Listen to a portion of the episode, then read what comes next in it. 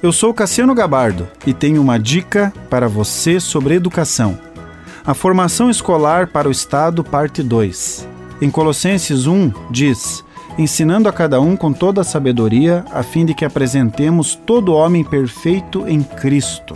Paideia era o consenso de uma cultura sobre o que constitui a excelência humana. Isso aponta para a importância de uma paideia cristã voltada para a nutrição, a disciplina, a formação do caráter e o ensino de uma cosmovisão centrada em Cristo. Os princípios educacionais de Quintiliano exemplificam a influência romana na educação.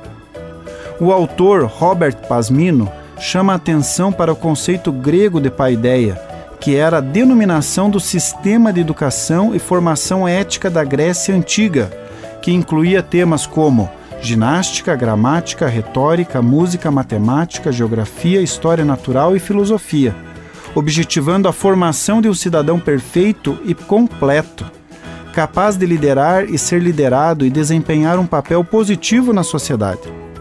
A escola pública nasce para a criação do bom soldado, do bom operário, Escola e Estado caminham juntos, cumprindo com o objetivo de atingir a qualidade social para todos e cada um individualmente. É a construção do sujeito apto para atingir de acordo com os preceitos estabelecidos como aceitáveis dentro de um contexto social. O que hoje está sendo aceitável na nossa sociedade, que diverge, que é contrário aos valores cristãos ensinados pelas famílias cristãs? Continue abençoado, você que me ouve e toda a sua família. Gente grande cuidando de gente pequena. Oferecimento Centro Educacional Seduca. www.seduca.com.br